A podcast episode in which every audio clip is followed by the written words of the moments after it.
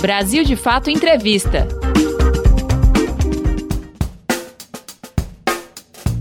Olá, começa agora mais um Brasil de Fato Entrevista. Hoje a conversa é com a professora e economista Esther Dweck. Na entrevista, ela fala sobre os quatro anos de teto de gastos que seguem engessando o orçamento público e impedindo investimentos cada vez mais necessários em tempos de pandemia. Ela também comenta sobre os impactos para a população brasileira da política econômica do governo Bolsonaro, que prioriza os mais ricos e a concentração de renda no país. Confira! vontade de gasto nada mais é uma medida de tentar destruir a Constituição, de botar, a gente chama um cavalo de Troia dentro, né? Porque na, na época que foi aprovada, quem quiser procurar lá os discursos, os relatores falavam eles estavam simplesmente melhorando a Constituição, iam botar uma coisa ali para garantir que o governo elegesse prioridades, né, que não estava cortando nenhum gasto. Teto de gastos. Teto de gastos não só botou né, uma, um, aquele teto declinante para as despesas federais, como ele reduziu os pisos né, mínimos de saúde e educação, que antes estavam vinculados à arrecadação federal né, e passaram a ser corrigidos apenas pela inflação. E a gente tem dados que mostram que ano a ano, né, desde o início da, da emenda, né, não no primeiro ano, porque para aprovar a emenda eles fizeram um jogo puramente, né, que a gente sabia que era um jogo, de falar, não, no, no primeiro ano a gente vai gastar com saúde e educação exatamente, vai manter os pisos anteriores, não vai mexer, mas depois de 18, 19, né, e até em 2020, pré-pandemia, no caso da saúde, a gente tem né, dados que mostram que a saúde teria perdido mais de 22 bilhões do seu orçamento, comparado ao que seria o mínimo anterior. E a educação, que estava acima do mínimo, vem sendo reduzida. Então, a educação sai de um patamar de 26% das receitas líquidas de impostos e chegou a um patamar de 19%, onde o mínimo anterior era 18%. Para o orçamento de 2021, chega, passa desse mínimo, né, vai abaixo de 18, provavelmente, e a gente vai ter um orçamento para educação em 2021, pelo menos é o que está proposto pelo governo, de, uma, um valor absurdo, né, que não dá para garantir o mínimo de continuidade de programas no âmbito do, da educação básica e também da educação superior. Na saúde é a mesma coisa, né? E aí acho que é, uma outra área, né, foi muito, muito afetada, que tem a ver com a pandemia, além da saúde, foi a área de ciência e tecnologia. Eu fiz uns cálculos e de 16 até 19, a área de ciência e tecnologia, na parte que é exceto pessoal, né, exceto as pessoas que são dessa área, a, parte discricionária teve uma perda de 38% do seu orçamento. Né? Para o ano que vem, o orçamento do CNPq, por exemplo, está super minguado. Né? O CNPq é um dos principais órgãos aí do, Ministério de Ciência e Tecnologia, um dos principais fontes aí da área de Ciência e Tecnologia. Né? Então, você tem outras áreas que praticamente desapareceram do orçamento. A área de habitação está desaparecendo, a área de cultura está desaparecendo, né, a área de direitos humanos, né, no sentido mais estrito, né, que, é, eram os próprios ministérios da área de direitos humanos, de combate ao racismo, defesa das mulheres, né, é, isso tudo está sumindo do orçamento. Né, então, a gente tem uma, um orçamento que foi super minguado, nos deixou super fragilizado para o início da pandemia. Pandemia. É, e durante a pandemia, se utilizou uma, uma única, na verdade não é a única, mas é uma das principais cláusulas de escape que tinha na emenda constitucional 95 que é uma cláusula de escape tão ruim que ela só serve para uma situação completamente absurda como a gente está vivendo agora. Né? Ela não serviria se a economia simplesmente tivesse na situação que estava antes, pré-pandemia, 17, 18, 19, de um baixo crescimento. A gente vinha de um baixo crescimento, uma economia com desemprego muito alto, e a emenda constitucional 95 mandava o governo continuar cortando gastos, né? não podia fazer nenhum tipo de incentivo. Esse ano, como é uma situação super extrema, né, de uma situação de calamidade pública reconhecida né, mundialmente, não só no Brasil, aí sim você tinha a opção, numa situação tão grave quanto essa, de você executar parte do orçamento por meio de créditos extraordinários que estão fora do teto. E é o que o governo está fazendo esse ano. Com isso, a gente conseguiu ter o auxílio emergencial, conseguiu ter uma, é, aquele benefício para os trabalhadores formais, conseguiu é, pagar os estados e municípios, né, além de repor os fundos de participação, gente, o governo pôde fazer um repasse extra para compensar a queda de arrecadação que eles estão tendo. Né, então, você conseguiu fazer alguns planos de, de incentivo mínimo para as empresas, né, mas foi muito pouco no caso disso do orçamento, mas porque todas essas despesas estão sendo executadas extra-teto. Né? Se tivesse o teto valendo, nada disso poderia estar sendo feito. E, mas as áreas que não são diretamente ligadas à pandemia, não tiveram nenhum aumento de recursos esse ano, ao contrário. Né? Então, a própria área da educação as universidades tiveram que, elas receberam dinheiro para os hospitais. Mas, por exemplo, a compra de chips, que foi uma coisa super relevante para o ensino remoto, isso teve que ser por dentro do orçamento da universidade, que estava super minguado. Né? Então, você teve, não teve nenhum tipo de apoio a outras coisas que não fossem aquelas estritamente relacionadas à pandemia.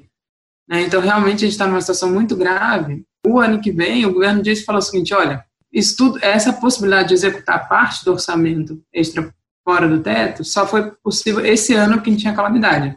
Ano que vem, não. Ano que vem volta tudo ao normal, como se a situação tivesse normalizado, né? Como se em 31 de dezembro de 2020 a gente falasse, olha, acabou a pandemia, o Brasil está ótimo, a economia voltou e o governo volta a fazer todas as barbaridades que estava fazendo antes.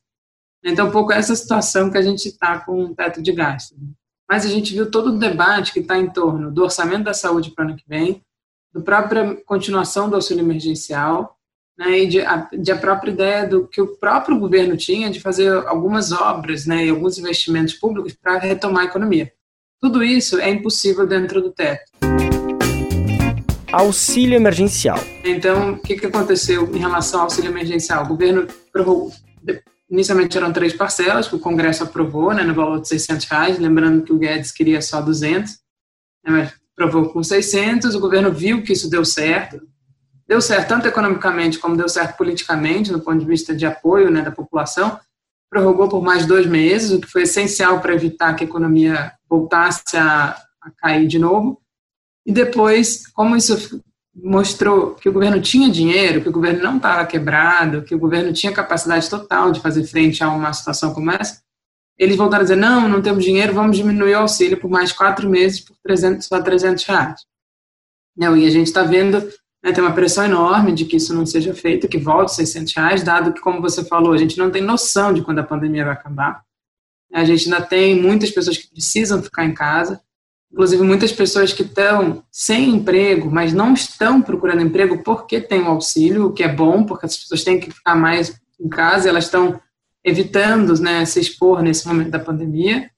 E, mais do que isso, é uma coisa que tem feito o desemprego não aumentar tanto. Né? A gente teve muita gente que saiu do mercado de trabalho, conseguiu o auxílio, então, portanto, está com renda, está conseguindo manter o mínimo né, de, de, de alimentação para sua família, o mínimo né, que, é o, que esse auxílio permite, e estão aguardando o momento que a economia volte, né, para de fato poder procurar emprego e poder voltar a ter uma vida mais normal. Mas o governo está trabalhando como se isso fosse acontecer no dia 31 de dezembro, né, como se nada, como se isso tudo fosse se resolver. Na área da saúde, né, vai ser uma, um tombo de mais de 35 bilhões do, do, orçamento desse ano, como se todos os leitos que foram abertos esse ano não fossem funcionar no que vem. Né? A saúde teve um incremento de orçamento que era para ter novos leitos, poder manter isso, manter, fazer as pesquisas necessárias, uma série de coisas da área de saúde. O governo falou, não, ano que vem volta o orçamento mais baixo do que esse ano, né, inicial.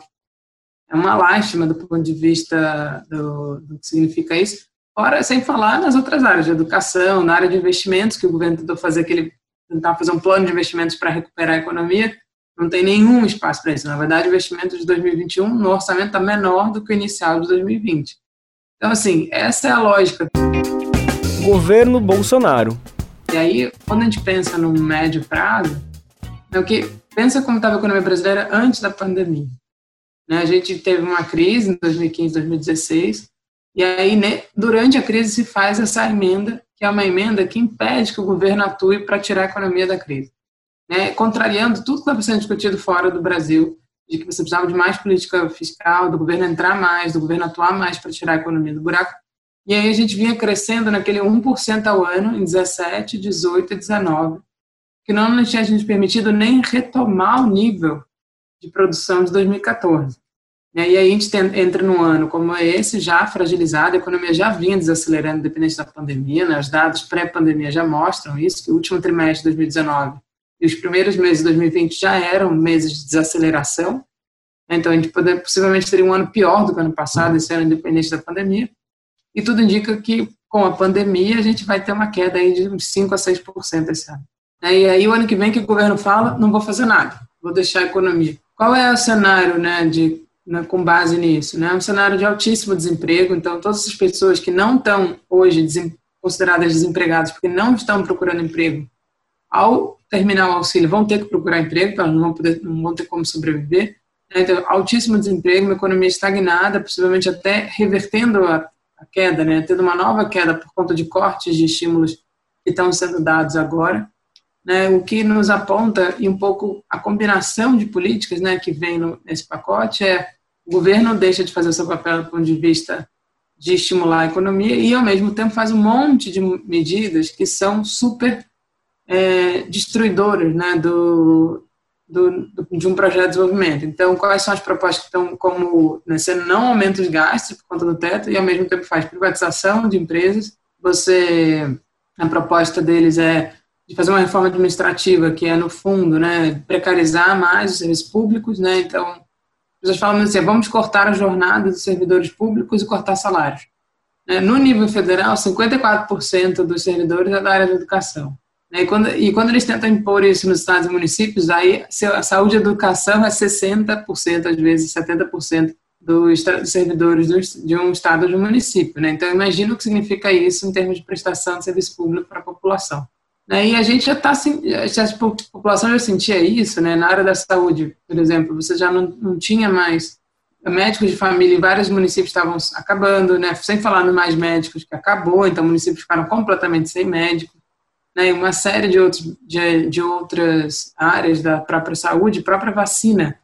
Não é nem a vacina do coronavírus, né, as vacinas tradicionais estavam com problema, a, toda a área de atenção básica estava com problema, então a gente estava assim, realmente já caminhando para um indicadores muito ruins, né, de volta da fome, volta de mortalidade infantil, volta de mortalidade materna, uma série de indicadores sociais que sinalizam né, para os estragos de todas essas políticas que estão sendo feitas. Você está acompanhando a conversa com a professora e economista Esther Dweck. Na entrevista, ela já falou sobre os quatro anos do teto de gastos que segue engessando o orçamento público. Agora ela está comentando sobre a postura do governo Bolsonaro. O tema é a quem interessa a política econômica. Para entender quem interessa, né, a gente pode pensar no que seria a alternativa a isso, né, do ponto de vista é, de como o governo deveria estar agindo e quem se beneficiaria e quem né, de certa forma, perderia com essa alternativa. Acho que fica mais claro para ver quem está se beneficiando.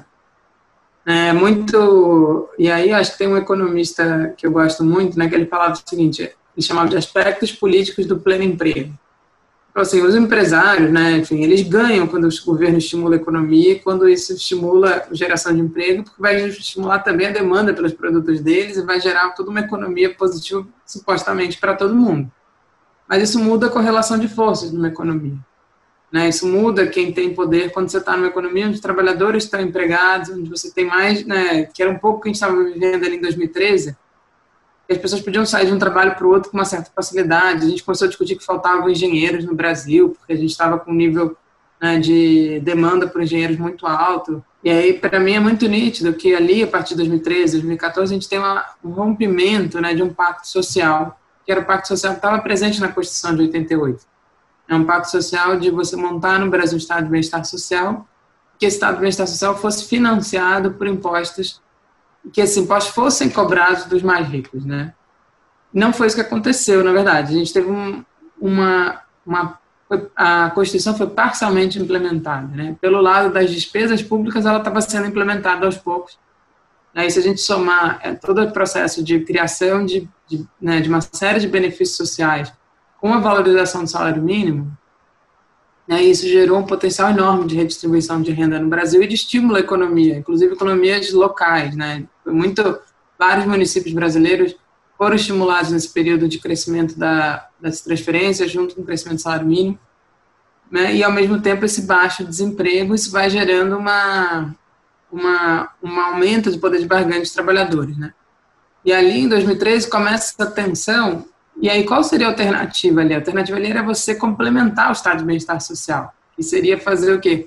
Mudar a nossa estrutura tributária, né? Cobrar dos impostos mais ricos, né? você fazer com que os mais ricos no Brasil paguem efetivamente impostos, né? Porque, na verdade, desde 95 houve uma mudança na estrutura tributária que desonerou muito as pessoas mais ricas, né? Então, quem ganha quem ganha renda por meio de lucros né, de, de empresas ou dividendos pagos por empresas não pagam nenhum imposto de renda, enquanto os assalariados brasileiros que estão acima de um determinado nível, todos eles pagam imposto descontado na fonte, na maior parte das, das vezes. Né? né, desafiar alguns, porque você está aumentando o poder de dos trabalhadores, mudando a estrutura tributária em direção à taxação.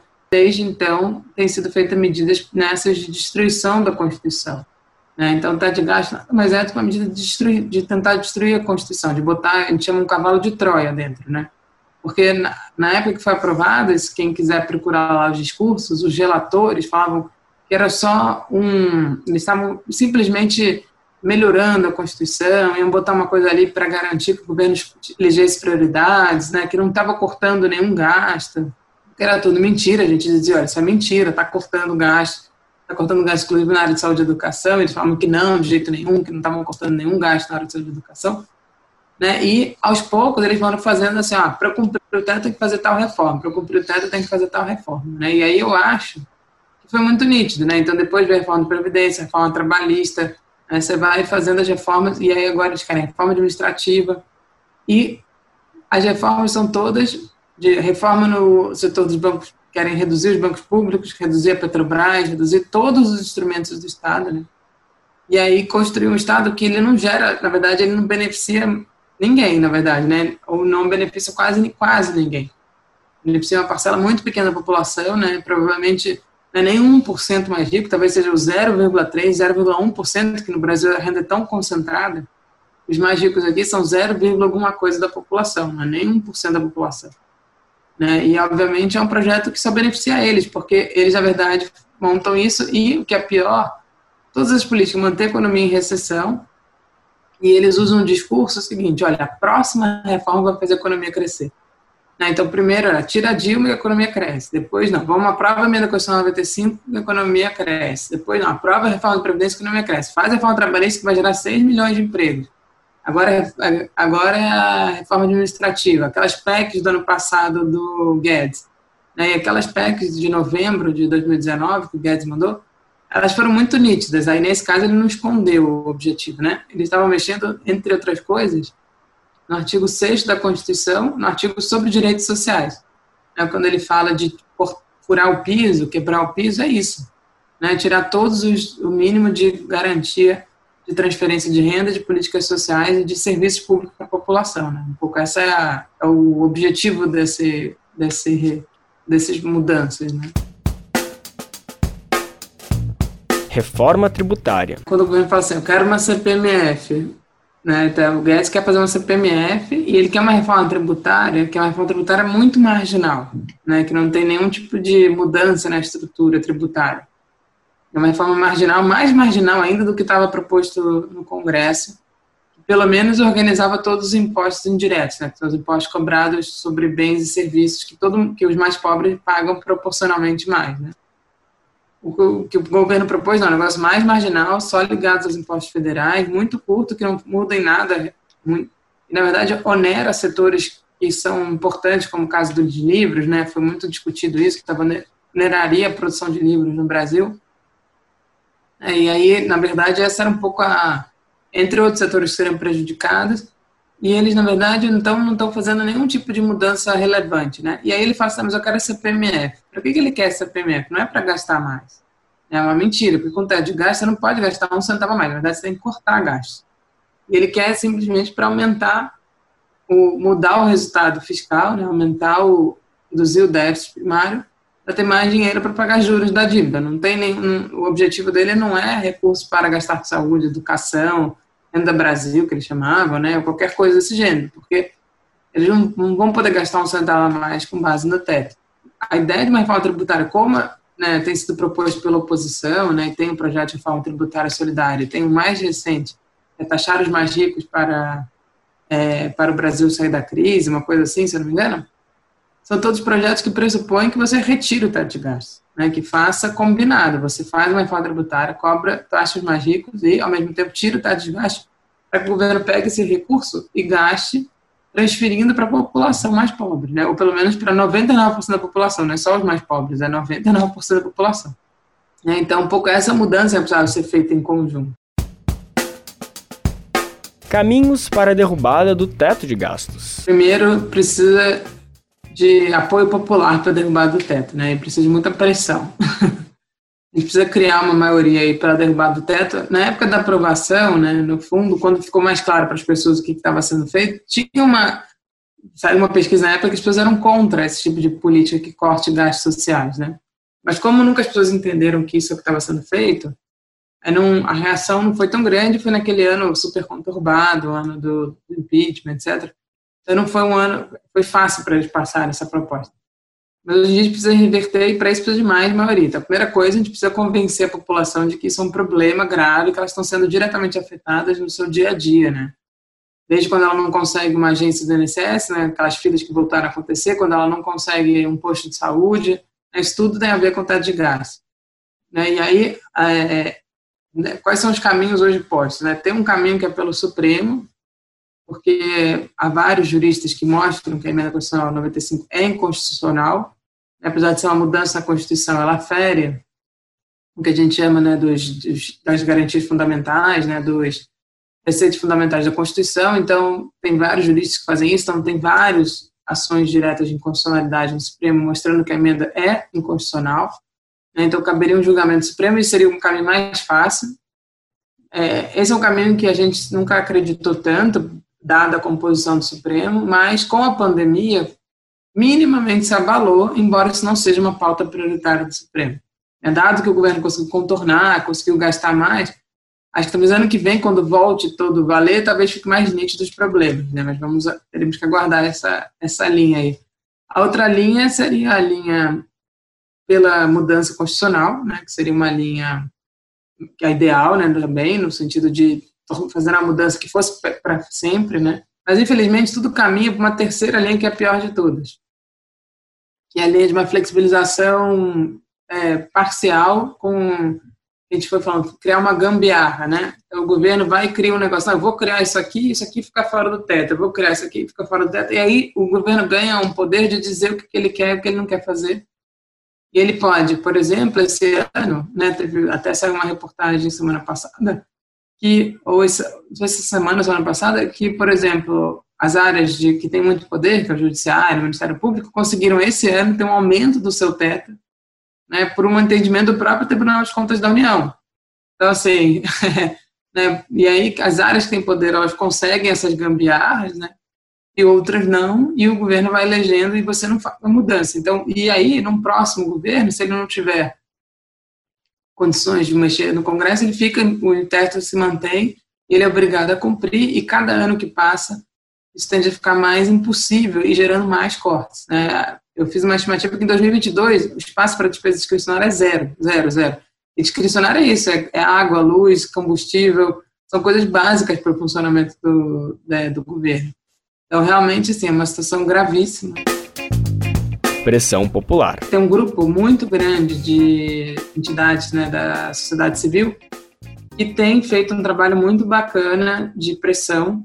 Né? Vai ter uma campanha agora, dia 5 de outubro, na semana do dia 5 de outubro, muito importante, né, de, mo de mostrar os problemas em diversas áreas. Né? Então, a gente tem feito essa, esse trabalho muito, muito forte. E eu acho que esse é um pouco o caminho, né? Você tentar ir conscientizando as pessoas demonstrando os efeitos que vai ter. A gente fez um documento para o Supremo mostrando todos os, os problemas do teto de gastos. Acho que o documento ficou bem interessante, está disponível na internet para quem quiser ver. Eu acho que tem um monte de material e a gente precisa que esses materiais sejam mais divulgados e que a gente consiga é, fazer maior pressão. Mas aí acho que é central. Os partidos de esquerda conhecem essa discussão, né? os partidos da oposição conhecem alguns deles têm priorizado essa luta, né? Acho que agora tem uma discussão de fazer uma propor uma PEC de revogação da emenda constitucional 95, que é muito importante. Acho que tem também um trabalho bem interessante de da sociedade civil, né, e de movimentos de vários movimentos sociais que estão nesse grupo, né, e outros que estão fora. Então acho que é o caminho mesmo para a gente ir pressionando, mas precisa mesmo os grupos da sociedade civil, né, tem, mesmo partidos de oposição, a gente sabe que a gente nem tem conseguido chegar à maioria da população. Né? Então, acho que a gente ainda precisa de um trabalho aí mais de, de, comunicação, de formiguinha, de conseguir fazer conscientizar as pessoas e criar de novo uma maioria em defesa aí dos direitos sociais. Você acabou de conferir o BDF Entrevista com a professora e economista Esther Dweck. Ela analisou como foram os quatro anos dessa instituição do teto de gastos no Brasil. Outro tema foi a postura econômica do governo Bolsonaro. Você pode conferir outras conversas como essa no YouTube, Spotify, Deezer ou outras plataformas do Brasil de Fato. Ficha técnica. Apresentação: Lucas Weber. Entrevista: Eric Jimenez. Edição: Vanessa Nascimento e Emerson Ramos. Coordenação: Camila Salmásio e José Eduardo Bernardes. Direção: Beatriz Pasqualino e Nina Fidelis. Até a semana que vem. Brasil de Fato Entrevista.